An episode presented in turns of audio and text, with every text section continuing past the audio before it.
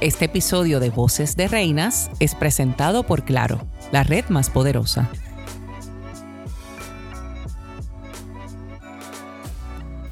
Saludos, les damos la bienvenida al séptimo episodio de la sexta temporada de Voces de Reinas. Mi nombre es Sulimar Dross y tengo el placer de conversar en esta ocasión con Miss Río Grande. Hola, hola, Saria Mara Acevedo, un privilegio estar aquí hoy. Y Miss Culebra. Hola a todos, soy Natalie Santa Cruz, Miss Culebra. Bueno, y estamos aquí para conocerlas un poquito mejor y que nuestras las personas que nos escuchan puedan conocer sobre sus aspiraciones y qué las llevó a participar de este certamen. Así que les pregunto, ¿por qué decidieron competir en Miss Universe Puerto Rico? ¿Quién comienza? Yo empiezo. Miss Culebra por acá. Es mi segunda vez participando en Miss Universe Puerto Rico y volví porque me enamoré del proceso y realmente me transformó encontré la mejor versión de mí, me impulsó a ser la diseñadora que soy hoy, porque antes no cosía mi ropa, no podía hacer diseño. Me cambió la vida en una manera que tanto hice Boundless Beauty, mi proyecto social, donde regalo ese empoderamiento, ese encontrar tu belleza interior bonita a otras mujeres, porque creo mucho en esta plataforma. Bello, y de hecho puedo comentar que el proyecto de Natalie Boundless Beauty lo está trabajando de manera increíble. Gracias. Y es muy bello lo que estás haciendo. Eh, en mi caso, decidió participar porque era algo desde pequeña. Yo recuerdo exactamente dónde estaba cuando en el 2006 anunciaron a Zuleika Rivera como ganadora y desde ese momento yo me enamoré con la idea de un día intentarlo. Y mientras fui creciendo y pasé a la adolescencia y ahora en mi joven adultez, yo iba cambiando, iba desarrollando gustos nuevos, pero este sueño se mantenía constante. Incluso cogió más fuerza porque ya lo veía como una plataforma de oportunidad de desarrollar mi liderazgo. Y de aquí es que nace mi ganas de, de estar aquí hoy. Definitivamente puedo decir que yo creo que Dios nos pone a todos una visión porque sabe que lo podemos lograr y que tenemos la capacidad para hacer grandes cosas. Me emociona saber eso porque pues creemos que todos tenemos una visión dentro de lo que es el certamen y pues espero que todos podamos cumplirla. Claro, claro. Y les pregunto porque se enteraron a través de los push notifications de WAPA que habían sido seleccionadas para el certamen. ¿Cómo fue ese momento? Fue bien emocionante. Yo recuerdo que cuando llegó el, yo no estuve en el primer grupo que anunciaron, pero ya ese era el momento de, ok, tengo que estar pendiente a mi teléfono todo el día porque así es que me voy a enterar. Y precisamente recuerdo estar pegada a mi teléfono y cuando me llega la notificación y veo mi foto, inmediatamente comencé a llamar a todos mis familiares, mamá, papá, a anunciarles la gran noticia. Yo te confieso que estaba jugando The Cool Girl. Yo vi esa notificación y no estuve en la primera, pero yo tranquila, yo no pasa nada, van a venir más. Pero creo que si me recuerdo bien, cogió como un día y medio, más de 24 horas para anunciar el segundo grupo, creo que fue mi grupo. Y ahí es cuando me puse un poquito agitada, como que, pero no, no me han dado toda la notificación, ¿cómo va a ser? Como, ¿Qué va a pasar? Y ese cool girl se fue y... que empiece ya. Sí. Y les pregunto, ¿qué ha sido lo más retante y lo más satisfactorio de todo este proceso que ha sido Miss Universe Puerto Rico? Retante yo digo que en todo, porque en todas las facetas de, de mi vida he tenido que cambiar para, para lo mejor. En cuanto a mi dieta, ahora como mucho más saludable, era algo que no implementaba en mi vida previo al certamen. En cuanto a trabajar mi salud física también, eh, ahora es algo muy mío ir al gimnasio, algo que a lo que yo era completamente extraña en mi pasado. Eh, y bueno, la preparación intelectual y también emocional, porque requiere mucha inteligencia emocional. Sí. Y precisamente todo estos retos es lo que me ha llevado a presentarme con mayor seguridad hoy, que es lo más que me llevó del certamen. Lo más retante de este proceso para mí ha sido sabiendo que iba a volver, que tenía que traer otra cosa a la mesa, cómo me iba a potenciar más esa Natalie que soy. Y lo más es eh, todo lo que he podido hacer a través de mis diseños. Yo hace un año no sabía cómo aprender una máquina de coser y te, te confieso que ha sido mucho trabajo, pero algo bien bonito que ya después de aquí tengo otras habilidades y otros sueños para cumplir. Entonces me ha regalado eso también el certamen. ¿Y cómo ha sido el proceso de preparación de ustedes? Intenso, pero hermoso. Sí, y creo que lo mejor ha sido el equipo. El equipo que te apoya tanto, el equipo que ahora es familia. Yo sé que Sarimar, tú tienes ese sentido también de familia con tu equipo. Correcto. Eh, pues sí, es, es, un trabajo en equipo porque se necesita mucho apoyo. Entonces, el, el, contar con ese apoyo y tener personas que constantemente están pendientes para lo que sea que necesitemos es algo muy hermoso. Y la realidad es que a veces en esos días en que nos sentimos con un poquito menos de energías, el apoyo de la gente, de los familiares y también de las amistades es lo que nos empuja y, así nos reenforzamos si yo puedo hacer esto, yo sé por qué estoy aquí. Sí, mi equipo ha sido fenomenal conmigo. Este, gracias y si me están escuchando, porque no es fácil ir a Culebra y hasta se mareó uno de camino, pero ustedes lo hacen por amor, lo hacen porque te quieren ayudar y ha sido un proceso bien lindo. Les pregunto, ¿con cuáles causas sociales se identifican o llevan así agarraditas de su corazón?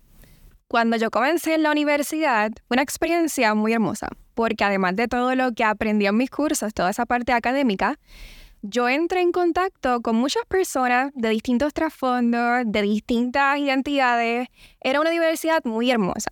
Sin embargo, cuando termino mi bachillerato y entro, por decirlo así, al mundo real, me doy cuenta de que no necesariamente esta dinámica se repite en todas partes y que hay mucha resistencia a lo que es distinto.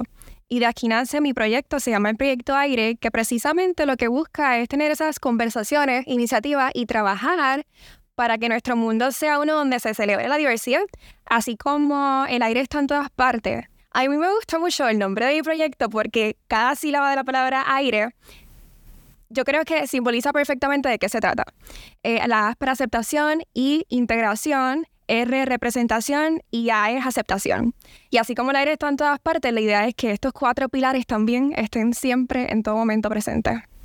Creo que tu proyecto es bellísimo, Sarimar. Gracias. Eh, me encanta ver todo lo que pones sobre él eh, y creo que para la inclusión es importante ver esa diversidad dentro de nosotros y ver qué es lo que nos hace más similares que diferentes. Completamente. Y me encanta, me encanta tu proyecto. En mi, en, en mi caso, mi causa es en base del empoderamiento de la mujer em, y, y, viene de mi experiencia, viene de, de yo poder encontrarme en este proceso, de yo poder pulir esa mejor versión de mí y empoderarme a hacer nuevas cosas que nunca pensaba que iba a lograr o nunca pensé que iba a llegar a tal nivel.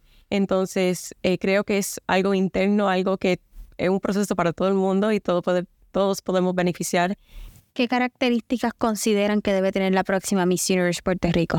Definitivamente tiene que tener un orgullo para su país, este, un porqué de Puerto Rico, porque es el país que representamos, de aquí venimos y tenemos mucho para ser orgullosos. También obviamente tiene que conectar con su gente, tiene que traer esa felicidad y tener una voz, una voz poderosa que puede cambiar eh, el mundo entero. Precisamente estoy 100% de acuerdo con Natalie. Obviamente, si quieres ser Puerto Rico ante el universo, tienes que amar tu país, tienes que amar tu gente y tienes que ser líder, porque eres la reina de tu pueblo y, tu, tu, pueblo te necesita. Entonces eso, ser una persona que conecta, que es líder y que ama a su gente.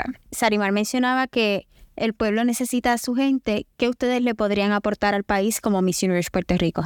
Yo le podría aportar a mi país eh, mi historia de vida. Mi historia de vida a partir de Miss Universe, yo tuve un negocio que no funcionaba, yo no tuve empleo y a la misma, en el mismo tiempo no logré la meta de ser Miss Universe. Me encontré en lo que tú dices, un fracaso, un, evento que te sientes triste y me empoderé, me impulsé a ser la diseñadora que soy. Creo que esa historia de inspiración, todos necesitamos un modelo de vida, sea yo, sea tu madre o compañera.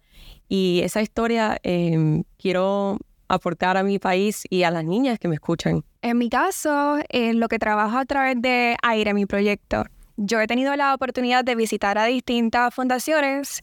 Eh, una de las más recientes fue mi visita a la Fundación de Síndrome Down, donde impartí un taller de modelaje, porque aparte de lo que estoy haciendo ahora, yo llevo 10 años en la industria del modelaje. Y me he dado cuenta que hace falta mucha inclusión y mucha diversidad, que hay espacio para integrar esa, a esas personas distintas pero que son capaces al mundo de modelaje y esto lo estoy trabajando a través de cursos a los chicos de la Fundación de Síndrome Down y ha sido algo muy hermoso. Bueno, y ahora que ya las conocimos un poquito mejor, vamos a ir soltando esos nervios para la noche final de Miss Universe Puerto Rico y esa entrevista con el jurado. Así que les pregunto, ¿cuál crees que es el mayor problema que enfrentan los jóvenes hoy en día? Yo podría decir que un problema que enfrentan los jóvenes es a través de las redes sociales y cómo eso afecta a tu salud mental. Muchas veces estamos ahí, eh, no solo el acoso, que sí pasa y es un problema, pero tanto como comparándonos a otras personas, sus vidas que tienen que nosotros no tenemos. Y eso puede bajar tu autoestima, eso puede bajar cómo tú manejas eh, tu vida, eh, tu motivación para hacer otras cosas y tenemos que trabajarlo, tenemos que trabajar la, la inteligencia emocional para poder lograr estar satisfechos donde estamos, tener siempre la visión para ir para adelante, pero saber que todos tenemos un proceso de vida y vamos a nuestros propios pasos, no a los pasos de otras personas. Estoy de acuerdo. Creo que las redes sociales a veces nos mantienen esta comparación constante con el éxito de los demás y puede ser frustrante.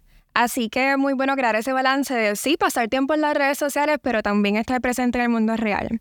Y aparte del problema que menciona Natalia, otra problemática que me preocupa mucho que enfrentamos la juventud, pero también el mundo entero, es el problema de la contaminación al medio ambiente. Yo creo que cada vez que sale en el televisor o en los medios que nos quedan 50 años en el planeta Tierra es como demasiado alarmante y creo que es bien importante que asumamos, asumamos un compromiso social del mundo entero en que nos comprometamos a, proteger a nuestro planeta, pero también un compromiso propio, por ejemplo, prestando atención al consumo de plástico de un solo uso eh, que utilizamos a diario y este tipo de acción que puede ayudar a proteger nuestro planeta. Completamente de acuerdo. Todos tenemos un granito de arena que podemos aportar a, a esa causa y ese problema que tenemos ahora mismo. Yo como diseñadora hago upcycling con mis piezas. Es, ha sido conocido que 12% de la ropa que tenemos ni lo usamos ni lo tocamos, olvidamos que está ahí. Entonces, ¿qué son esas aportaciones? Como dice el plástico, también, ¿qué podemos hacer para mejorar el problema? Les pregunto, ya que ambas mencionaron la contaminación ambiental, en esta industria de la moda se ve constantemente el cambio en ropa, que es un, gran contaminante. ¿Qué entienden ustedes que puede hacer la industria de los certámenes de, belleza o de la moda para poder contrarrestar este problema? Mm, yo creo que podemos hacer un trabajo de que no sea algo completamente extraño el que una celebridad o una Miss repita ropa. Yo creo que a veces como no puedo creer que salió con el mismo outfit. Sarimar vino hoy y dijo, yo dije, me encanta tu outfit. y yo aquí al lado ahora somos cotton candy. Exacto. Eh, y bueno, eso. Si te gusta tu outfit, ¿por qué no repetirlo? No importa, no importa que hayan fotos ya en las redes. Y otra práctica que me encanta mucho y que de hecho la practico, es visitar a tiendas de segunda mano, porque ahí se consiguen piezas que son increíbles, de calidad increíble y que funcionan para cualquier tipo de actividad. Absolutamente. Amo, amo que acabas de decir eso, porque cuando yo estuve en Londres, yo encontré unas piezas que jamás yo pensaba encontrar de diferentes culturas, que eran eh, de un vintage store. Y hay joyas medidas en todas las tiendas que tú puedas encontrar si lo buscas. Yo he sabido hasta encontrar piezas de diseñadores a precios increíbles. Yo creo que y no le dice a nadie, esto es un traje de mil pesos, pero yo pagué 25 y no lo vas a saber. bueno, chicas, pues creo que han superado esta primera prueba. Ha sido un placer conversar con ustedes. Dos mujeres maravillosas. Gracias, gracias. éxitos. Gracias. por estar aquí con nosotros hoy. Los invitamos a buscar el podcast Voces de Reina todos los lunes en su plataforma de podcast favorita.